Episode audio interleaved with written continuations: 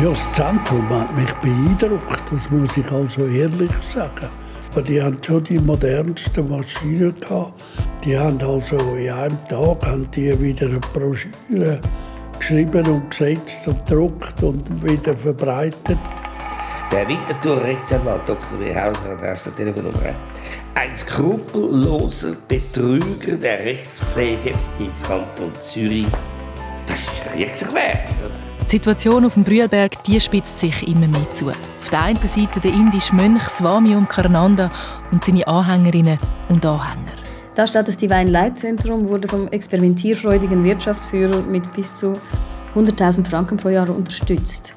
Ein großer Wirtschaftsführer, der Millionen verdient, glaubt felsenfest an das Swami. Auf der anderen Seite die gutbürgerlichen Nachbarn, unterstützt von Politik und Behörden. Natürlich haben die, das DLZ hat den Hügel halb besetzt, aber dann, dann ist es zurückgeschossen worden. 40 Jahre später versuchen wir, den Konflikt zu verstehen. Und zwar das Zweite, das sind Sabine Meyer und ich, Patricia Banzer. Was für Fakten haben wir aus denen, wir sind ja im Sozialarchiv schon gelesen, also jetzt zu der Magiephase zum Beispiel. Starten da etwas dazu? Mhm. Beschwörte Messer bei Liegenschaften von Stucki. Magie war ja die Vorphase von Bomben. Das heisst, diejenigen haben es erst probiert.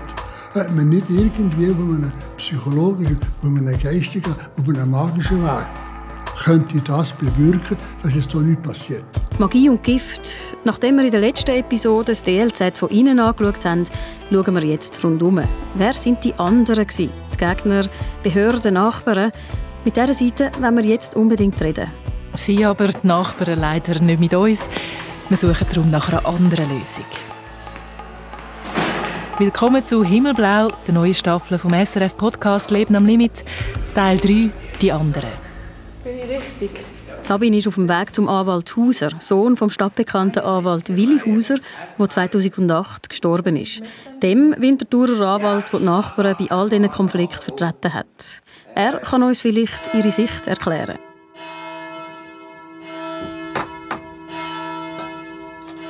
Schauen wir zurück. Wir sind zur Winterthur 1975 im Quartier Dösfeld. Distanz vom Brühlberg 3 Kilometer. Punkt Viertel ab 12 wie immer, wird in der Anwaltsfamilie Hauser der Mittag aufgetragen. Man trifft sich am grossen Tisch im Esszimmer, auf dem Teller sicher ein Stück Fleisch, dazu Herdöpfel oder Reis und eine Schüssel mit Salat. Und am Tisch Vater und Mutter Hauser und ihr Sohn, der Peter, manchmal auch seine frisch Verlobte. Man ist als Jüngerer sicher nicht abgesessen, bevor die Mutter und der Vater gekommen sind. Das ist wie im, wie im früher im Dienst, bevor der Chef kam, ist, der Hauptmann oder der Major oder der Herr Oberst, ist man nicht gehockt. Das ist einfach ganz klar gewesen. Der Peter Hauser, heute 76, damals Anfangs 30. Während andere in seinem Alter zu Zürich auf Barrikaden gehen, fühlt er sich am konservativen Familientisch wohl. Aber sonst sehr locker, viel Spass. Äh, nicht nur die feinsten Witze erzählt. Es war eine sehr schöne Atmosphäre. Anfangs 70er Jahre leidet die schöne und heitere Atmosphäre immer mehr und mehr. Der Grund, der Willi Hauser ist von der IG Brühlberg, also den Nachbarn, als Anwalt engagiert worden dass dann ihr Vater, der Willi Hauser, der Vertreter geworden ist von den Nachbarn. Zufall? Zufall. Ich glaube mich zu erinnern, dass er einmal von einem Dutzmal schon älteren Herr ein erbrechtliches Mandat hatte. Und der hat sein Vater dann den anderen Nachbarn empfohlen. Dass der, und dann hat er gesagt, du, ich bin da mit Willi Hauser, das ist ein steidiger, ein energischer, der fürchtet den Teufel nicht. Fürchtet den Teufel nicht. Kommt doch auch zu dem. Wir sind ja gar kein Brühlbergler. Überhaupt nicht. Brühlbergler oder nicht, der Willi Hauser ist für die Nachbarn sozusagen mit dem DLZ juristisch in den Ring gestiegen. Hat das Mandat übernommen und sich für sie eingesetzt, für Nachbarn, die zum Teil völlig eingeschüchtert waren und zum ersten Mal in ihrem Leben vor Gericht gezogen worden sind. Es ist jeder, der nicht für das DLZ war, ist empfindet und ist mit ihr mit Eheverletzungsprozess überzogen worden. Und mit dem Mandat ist der Anwalt Hauser zu einer Hassfigur von gewissen Swami-Anhängerinnen geworden. Sie haben ihn angefeindet, mit anonymen Telefon belästigt und gegen ihn geschrieben. Besonders eine. Die junge Frau hat zusammengetragen, was er alles verbrochen hat und die Texte in der hausinternen, sehr professionellen Druckerei gedruckt und in der ganzen Stadt verteilt. Übrigens, der Name von dieser damals sehr jungen Frau, wir sagen ihr da Heidi, taucht in den Akten immer wieder zusammen mit der australischen Amy auf. Als ich ein paar Wochen vorher das erste Mal mit dem Anwaltssohn Peter Hauser telefoniert habe, hat er mich vorgewarnt. Er hat alles von damals vorgehört und er möge sich nur an wenig erinnern. Meine Erwartungen an das Interview sind also nicht sehr groß. Ziemlich schnell merke ich aber, ich kann mich täuschen. Das ist aber nicht eine schlechte Lesekamera. Schon allein der Besuch in dem alten Anwaltsbüro in diesen alten Räumen mitten in der Winterthur Altstadt gibt mir eine Ahnung, wie das vielleicht damals in den 70er Jahren so könnte zu und her gegangen sein. Urkunde von der Bürogründung, 3. November 1904. 1904? Ja. Und immer da. Der Peter Hauser, er empfängt mich in Anzug und roter Krawatte. Ganz nach alter Schule hebt er mir die Tür auf, nimmt mir den Mantel ab. Wir sitzen uns vis-à-vis -vis an seinem alten grossen Schreibtisch und dann leitet der 76-Jährige los. So, jetzt mache ich zuerst mit Ihnen das Interview. Frage. Ja. Wer hat die Idee gehabt für das, was Sie jetzt mit mir machen?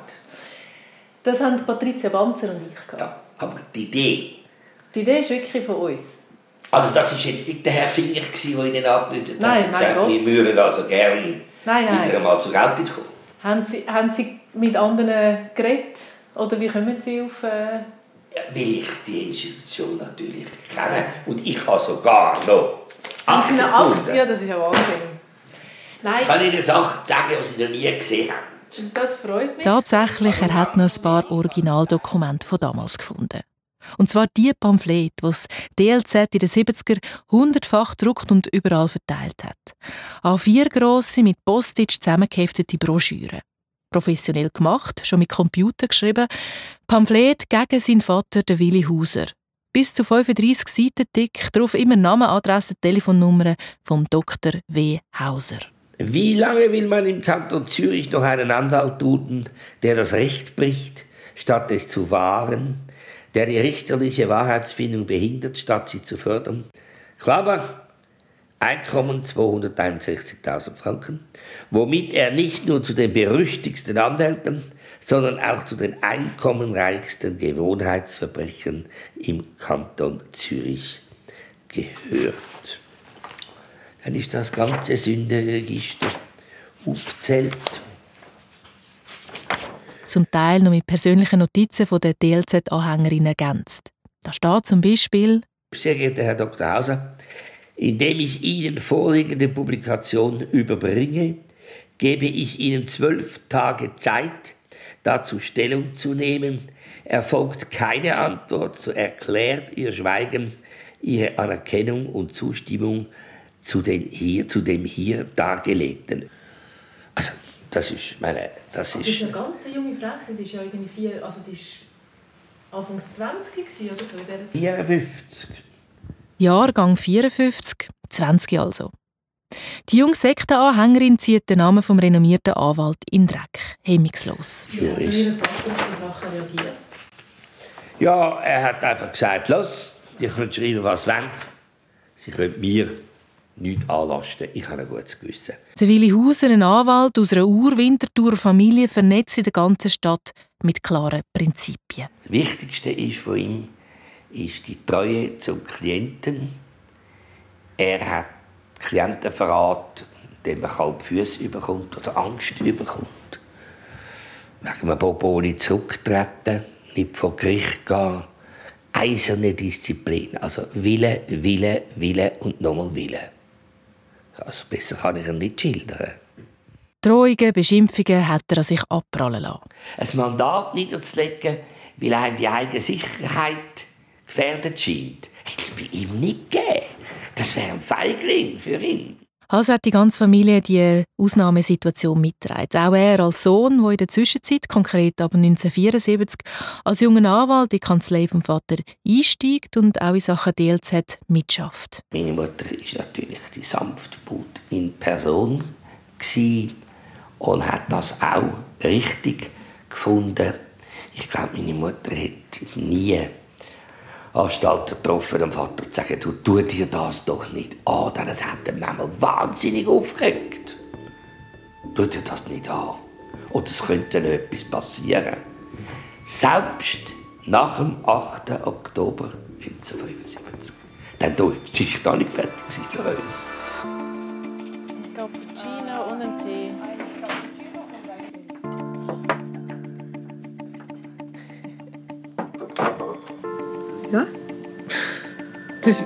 Aber also ich muss mir jetzt wirklich, ich versuche mich zu erinnern.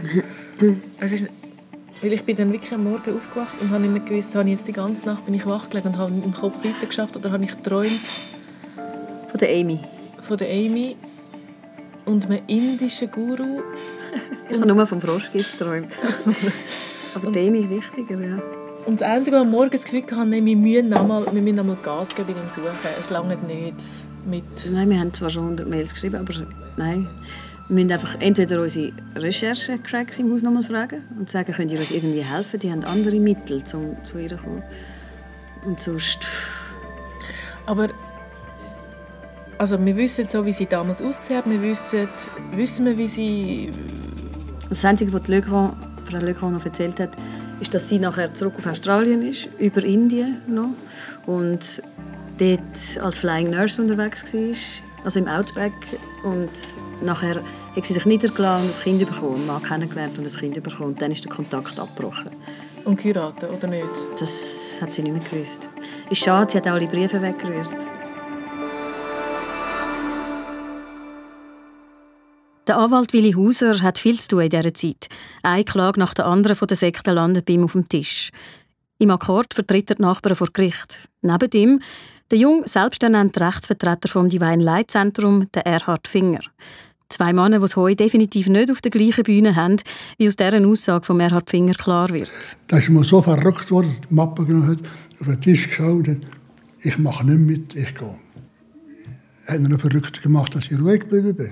Wo der junge Finger dann noch höflich darauf hinweist, dass die Verhandlung noch nicht durch sei, hat dem Hauser definitiv gelangt. Und das war eine Beleidigung für den Staranwalt, dass er jetzt von einem Laie, einem Jungen, der so nicht kommt und wird da irgendwie zurechtgewiesen. Das geht nicht. Aber der Anwalt Willi Hauser vertritt die Nachbarschaft weiter mit eisernem Willen und Disziplin und behaltet so die Rolle vom DLZ Find. Er ist aber nicht der Einzige. Auch die Winterthurer Zeitung, der Landboot, wird zum Findbild. Oder besser gesagt, der Chefredakteur, der Alex Bauer. Weil, so schreibt der Erhard Finger in seinem Buch über die Zeit, dass die im Landboote erschienenen Artikel weder objektiv noch ausgewogen waren. Sie hatte nur eine Aufgabe, die Agitationen der Nachbarn und später auch der politischen Parteien und der Behörde gegen das DLZ anzuheizen. Schreibt der Finger. Ja, genau.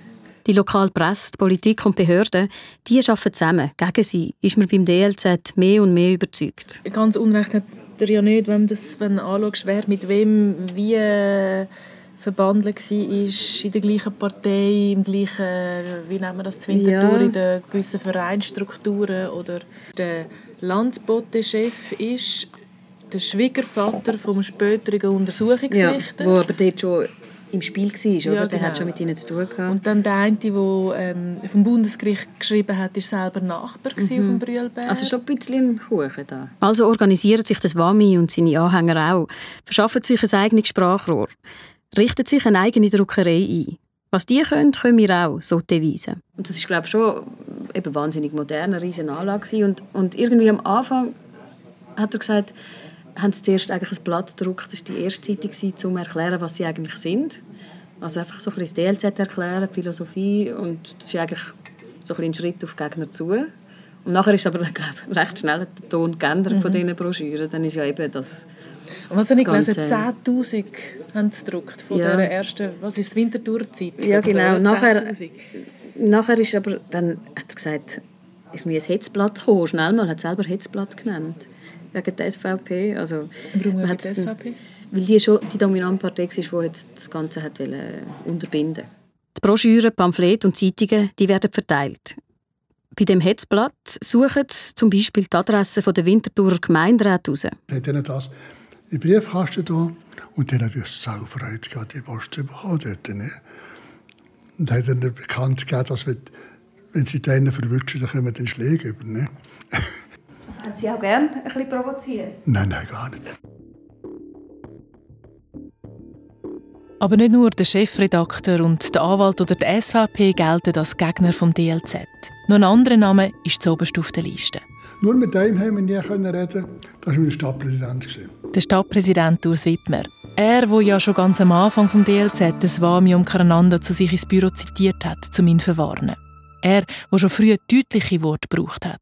In diesen Artikel da, da wird ja immer wieder geschrieben, dass der Urs Wittmer das DLZ als, als Fremdkörper steht da, oder als Krebsgeschwür bezeichnet hat wo man irgendwie eindämmen und schauen, dass es nicht, nicht wuchert und grösser wird. Ein Stadtpräsident, der sich klar für eine Seite einsetzt, so derbe Wort wählt, man kann nur staunen. Aus heutiger Sicht wirkt das leicht befremdend. Sie, Sie haben das einfach schon früh gemerkt, oder? Ich kann schon älter werden, bis ich das alles...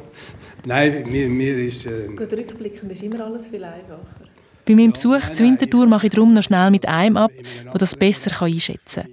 Ein anderer ehemaliger Stadtpräsident von Winterthur, der Ernst Wohlwend. Zehn Jahre lang, bis 2012, hat er das Amt inne. Er ist sozusagen der Nachnachfolger von Urs Wittmer.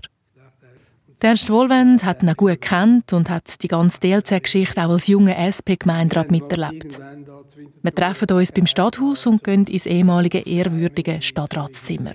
Angesprochen auf die Zeit und durchs Wittmer kommt am Ernst Wohlwend auch als erstes die Wortwahl in Sinn, Krebsgeschwür. Das ist natürlich eine schwierige Aussage für einen liberalen äh, Politiker, aber das ist äh, die Verkörperung von der Volksstimmung, von der überwiegenden, und zwar also von ganz rechts bis weit nach links.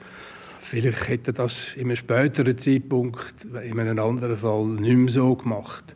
Aber da ist das äh, auch gar nicht groß hinterfragt worden. Da hat niemand gesagt, ja, aber also ein Magistrat darf doch nicht irgendwie so einseitig Stellung beziehen, muss doch vermittelnd sein. Nein, das hat er äh, hier nicht müssen. Das ist äh, von der Volksmeinung getragen worden. Das hat einmal nie irgendwo, äh, ausser, aus dem Kreis raus vom DLZ, äh, hat eigentlich niemand Kritik geübt daran. Dass man darum beim DLZ immer mehr den Eindruck hat, dass sich da alle gegen sie verschworen haben, kann Ernst Wohlwend nachvollziehen. Winterthur sagt damals, noch mehr als heute, eine sehr gut vernetzte Stadt, die jeder jeden kennt der Stadtpräsident, der Chefredakteur, der Polizeikommandant. Also man hat sich gut verstanden, man hat sich äh, auch zugespielt und so und äh, man war sich wahrscheinlich ziemlich schnell einig was man für eine Haltung einnehmen soll und lässt sich unter Umständen im Handeln dann ein Stück weit steuern durch das.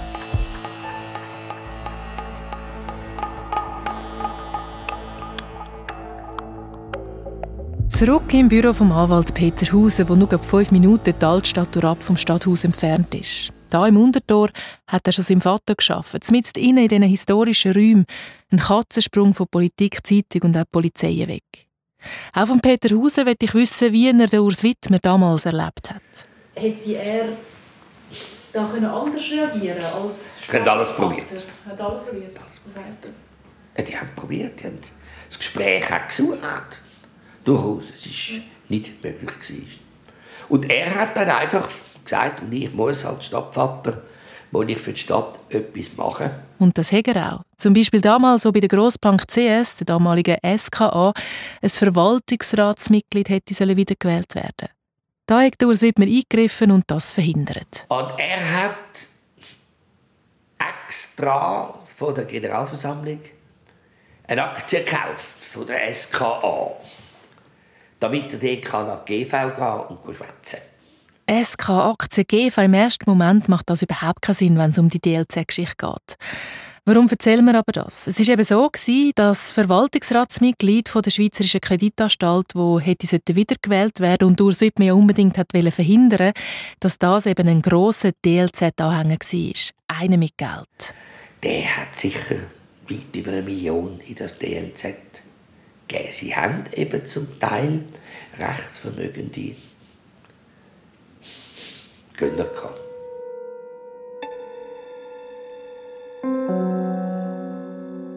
Da sind sie wieder, die Gönner, Geldgeber vom DLZ, wo immer wieder erwähnt worden sind, wo den Nachbarn Angst gemacht haben, Diskussionen ausgelöst haben, nicht nur auf dem Brühlberg, auch unten in der Stadt. Da hat man dann gerätselt, wo jetzt das Geld herkommt und da sind immer wieder Namen umgeboten worden, wer könnte dahinter sein.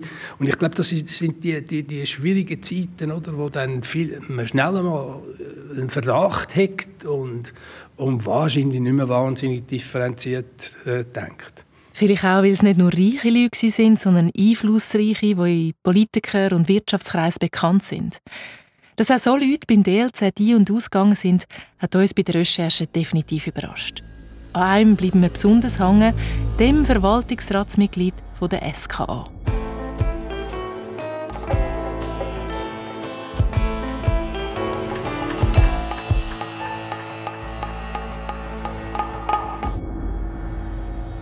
Mitte 70er. Der Wirtschaftsmotor stottert, die Erdölkrise, Rezession, der Währungszerfall.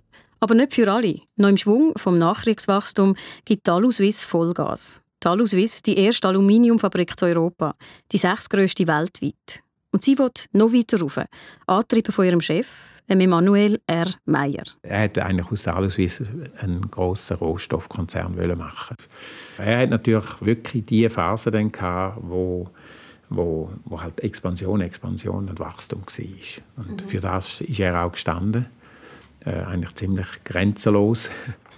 Das erzählt mir der Adrian Knöpfli. Wirtschaftshistoriker, der sich lange mit der Aluswiss befasst hat. Ein Buch über die Geschichte der Aluswiss geschrieben hat. Ein der Flaggschiffe der Schweizer Wirtschaft damals. Im Zeichen der Sonne heißt es. Und der langjährige Verwaltungsratspräsident Emanuel Meyer hat natürlich einen wichtigen Platz drin. Der Alumeier, wie man ihm auch sagt, ein spröder, asketischer Typ, der 2004 gestorben ist, er war damals in einem regelrechten Expansionsrausch. Ein Geologe, der bei der Aluswiss geschafft hat, hat mir gesagt, wir haben nach allem gesucht auf der ganzen Welt. Also wenn, irgend, wenn sie irgendetwas gehört haben, hat es geheißen, jetzt müssen wir dort hin. Das ist ja nicht auf Widerstand gestoßen innerhalb des Unternehmens? Man hat ihn sehr lange einfach machen lassen. Das ist äh, etwas vom Erstaunlichen. Also das ist jetzt einfach eine Annahme von mir, aufgrund von all diesen Eindrücken, muss er in seiner Sprödheit auch irgendetwas Charismatisches haben. USA, Afrika, ein riesiges Projekt in Australien. Überall hat er investiert. Nach Bauxit gesucht, einem Rohstoff, es für die Aluminiumherstellung braucht. Der Emanuel Meyer, Ehemann, Vater von drei Kindern, sei mit der Aluswiss verheiratet. Das ist jetzt vielleicht ein bisschen äh, überspitzt, aber er hat irgendwie eine Mission Aluswiss auch gehabt. Für die hat er gelebt, die hat er auch durchgesetzt, auch gegen Widerstand. Vielleicht, weil er Kraft, Inspiration auch noch jemand anders geholt hat. Man ahnt es beim Swami Omkarananda. Damals mit knapp 60 war Emanuel Meyer nicht irgendein Anhänger vom DLZ, sondern Ehrenmitglied. Wie er dazu ist, weiss Adrian Knöpfli nicht. Auf jeden Fall. Er war auf dem Brühlberg regelmäßig zu Gast, er hatte dort sogar ein Zimmer, gehabt, hat mit dem Swami jederzeit können reden über geistige Fragen, aber auch über sehr weltliche. Für das hat er auch etwas zurückgegeben. Finanziell ist das DLC, glaube ich, schon. Also, ich kann jetzt nicht irgendwelche Zahlen sagen, aber er war schon ein wichtiger Finanzier. Gewesen. Der Top-Manager, der im Verwaltungsrat knallhart jeden Expansionsentscheid durchbringt und gleichzeitig einen grossen Hang zur Mystik hat. Auf den ersten Blick ein Widerspruch. Aber vielleicht hat er einfach zwei Seelen in seiner Brust gehabt. Adrian Knöpfli überlegt, es gibt da noch einen anderen Grund. Es erstaunt mich nicht, insofern nicht wahnsinnig, als mir auch schon CEO gesagt haben, wissen Sie, äh, auf dieser Stufe, wenn Sie CEO sind, haben Sie keinen Freund mehr. Also dass in diesen Positionen eine gewisse Vereinsamung stattfindet. Also es ist auch eine Konkurrenzsituation unter den Leuten. Und dass aus dieser Einsamkeit heraus, also, äh, dass, dass da etwas gesucht wird, das hat mich eigentlich nicht erstaunt. Oder? Es ist einfach vielleicht das Ausmaß. Vielleicht war es die Einsamkeit, die ihn auf die spirituelle Schiene gebracht hat. Vielleicht irgendeine Reise zu Indien. Vielleicht auch etwas anderes. In der Polizeiakte lesen wir, dass auch sein Vater im DLZ ein- und ausgegangen ist und dort sogar verehrt wurde wie ein Heiliger. Die Familiengeschichte interessiert uns, wie das bei seinen drei Kindern angekommen ist.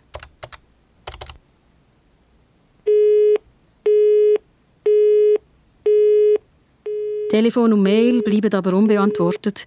Ein heikles Kapitel für die Familie wird mir über drei Ecken ausgerichtet. Vielleicht wegen der Gerüchte, die damals kursiert sind. Zum einen, wie der Edi schon erzählt hat, von sexuellen Diensten, wo Gönner sollen angeboten worden sein. Zum anderen lesen wir in einem Spiegelartikel von 1975 vom magischen Ritual.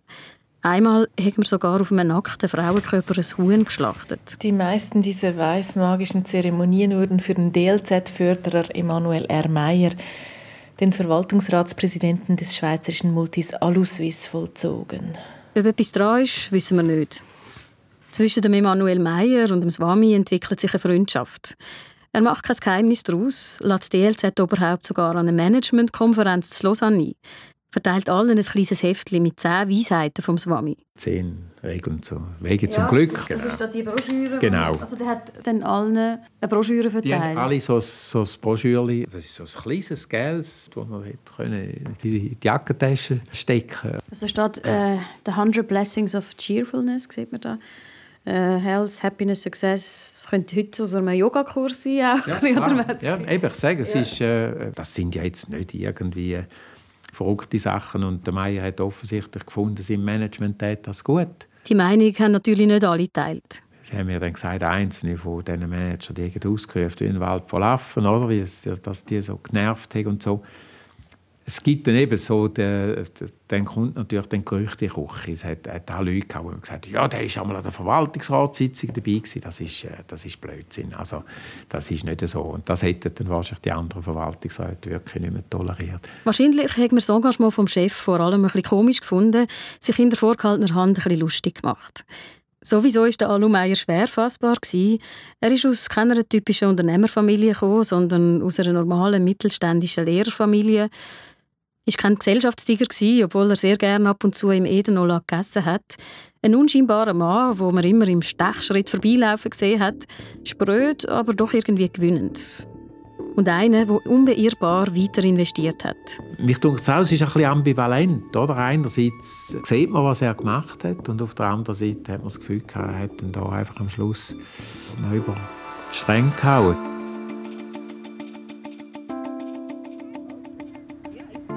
Vier Wochen später sitzt Patricia auf dem 6. Platz Zürich. Sie hat dort mit einem abgemacht, der sich damals in den 70er Jahren als linker, eigensinniger Politiker zu Zürich einen Namen gemacht hat, dem Franz Schumacher. Der Franz Schumacher ist aber nicht nur für die SP im Zürcher Kantonsrat gesessen, sondern er war auch Anwalt. Gewesen. Anwalt von der Amy. Ihre Suche haben wir trotz all den vielen anderen Strängen, die wir uns darin verlieren könnten, noch nicht aufgegeben. Um es vorwegnehmen, über Amy hat Franz Schumacher viel zu sagen. Zu dem kommen wir aber später, in der nächsten Episode von Himmelblau. Für den Moment bleiben wir beim Emanuel Meyer. Ich vor dem Espresso, er vor dem Glas Weisswein und Nüssli, erzählt er, dass ihn das am meisten fasziniert hat. Wie viele hohe Tiere in die Geschichte verwickelt sind. Wie eben Emanuel Meyer. Alle haben gewusst, dass er im DLZ ein- und ausgeht und sich vom Swami auch beraten lässt. Der Swami hat ja immer Audienzen gegeben Beratungen, was auch immer. Und hat, ohne dass der Meier das gewusst hat, immer ein Tonband laufen lassen. Auch das ist nicht klar, warum. Aber es hat dazu geführt, dass man dann eben die Tonbänder hat können ablosen Und die sind eben auch spannend gewesen. Die haben Sie gelost? Ja, oder ich habe sie nicht gelost, sondern ich habe den Text gelesen, dass der Meier sagt, ja, ich komme jetzt gerade von einer Verwaltungsratssitzung und das war mir gesagt, ja, wie geht's denn und so und so. Ja, die, langweilig, völlig überflüssig so Verwaltungsratssitzungen, sagt der CEO. Bla bla, alles hat keine Bedeutung. Wichtig ist eben, was weiß ich was, Seelenheil oder geistige Sachen, die er offenbar bei dem Swami gefunden hat und sonst nicht. Und offenbar hat auf dem Brühlberg nicht nur der Swami den Alumeyer beraten. Mit dieser Anekdote wird es wirklich skurril. Ein großer Wirtschaftsführer, der Millionen verdient, glaubt felsenfest an den Swami. Lädt sogar noch über den Swami einen anderen aus Indien kommen. Und der macht Hokus Pokus und tut auf der Landkarte ihm zeigen, wo in Westafrika nach seiner unbedarften Meinung Bauxit vorkommen sind, wo die Geologen keine Ahnung haben. Es ist ja absolut unglaublich, oder? Millionen investierte Emanuel Meyer in der Aluswiss aufgrund von Pendelbewegungen von einem indischen Magier. Und das alles in einer Zeit, wo man in Wirtschaftskreisen noch extrem konservativ war. Kann das sein? Oder sind auch das Gerüchte? Wir fragen nach im DLZ und der Erhard Finger bestätigt. Der indische Magier hat es gegeben. Aneinander hat er geheißen. Das war schon der Wahnsinn. Der Manuel Meyer hat seine Pläne von diesen Bauxit-Baustellen im Haus 41, Anfang Jahres 41 in seinem Zimmer.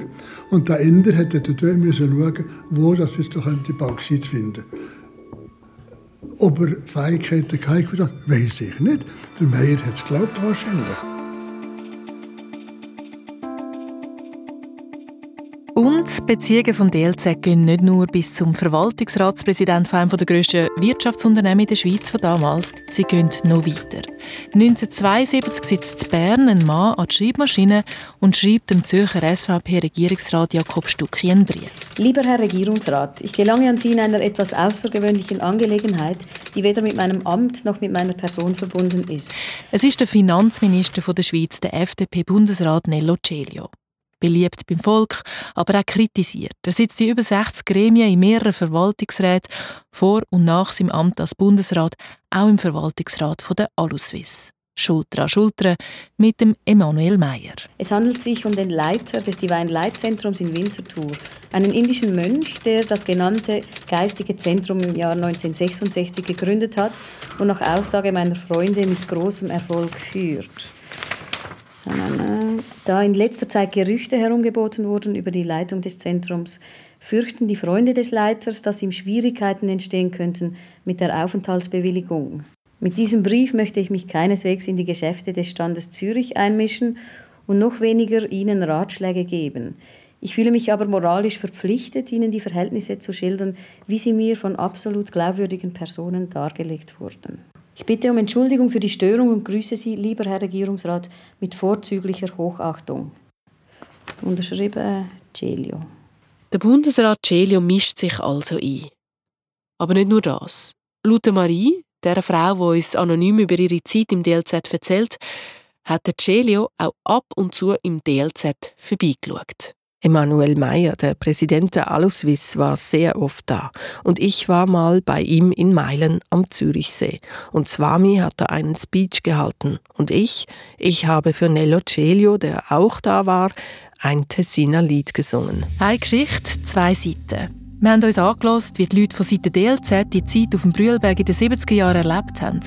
Wir haben gehört, wie es den anderen gegangen ist, wie sie von Klagen eingedeckt worden sind. Beim Obergericht des Kantons Zürich sind seit 1973 insgesamt 60 Rekurse, vier Nichtigkeitsbeschwerden und fünf Berufungen eingeleitet worden. Es ist so weit gegangen, dass irgendwann sogar Bezirksrichter den Battle hergerührt haben. Ich habe noch recht krass gefunden, da zum Beispiel der Weltwoche heißt Richter K.O. Göttliches Licht treibt Winterthurer Bezirksrichter zur Verzweiflung.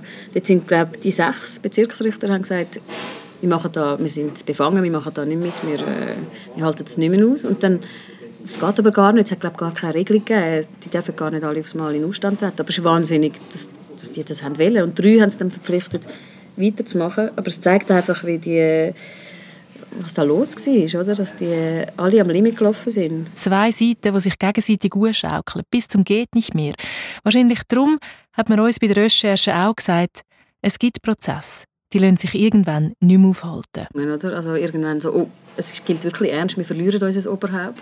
Auf der anderen Seite, die wachsen und die sind so aggressiv, es, es hört nicht mehr auf. Man weiß ja nicht, was noch kommt. Ja. Im Nachhinein wissen wir, dass irgendwo ein Ende genommen hat, aber dort hast du ja nicht gewusst, was kommt denn noch alles. Im Sommer 75 ist der Punkt erreicht. Nerven liegen blank, Geduld für den Rechtsweg ist erschöpft. Mindestens für eine kleine Gruppe von vielleicht sechs Leuten innerhalb der Sekte. Jetzt wollen sie, dass es das Leben geht, egal zu welchem Preis. Unter ihnen auch die Frau, die uns überhaupt auf den Brühlberg gebracht hat. Die Amy, die Krankenschwester aus Australien. Das war der Teil 3 von Himmelblau, ein SRF-Podcast von der Patricia Banzer und der Sabine Meyer. Und so geht es weiter. Also die Frage, war die Periode der Grund, dass sie nicht mit den Bomben zu tun bekamen? Die Periode, das sagt Amy, man kann das sagen. Ich weiß nicht, ob Swami mich weiterhin beauftragt hätte. aber ich weiß es nicht. Also dank der Mensch ist sie nicht zur Wunderlegerin geworden. Halleluja. Alle Infos zu Himmelblau findet ihr auf srf.ch slash Leben am Limit. Produktion Céline Raval, verantwortlich Susanne Witzig, Ton Sascha Rossier. Vielleicht habt ihr Lust auf weitere SRF-Podcasts, vielleicht auf politischen Stoff, dann können wir einfach Politik empfehlen. Alle Staffeln findet ihr in eurer Podcast-App oder auf srf.ch slash einfachpolitik.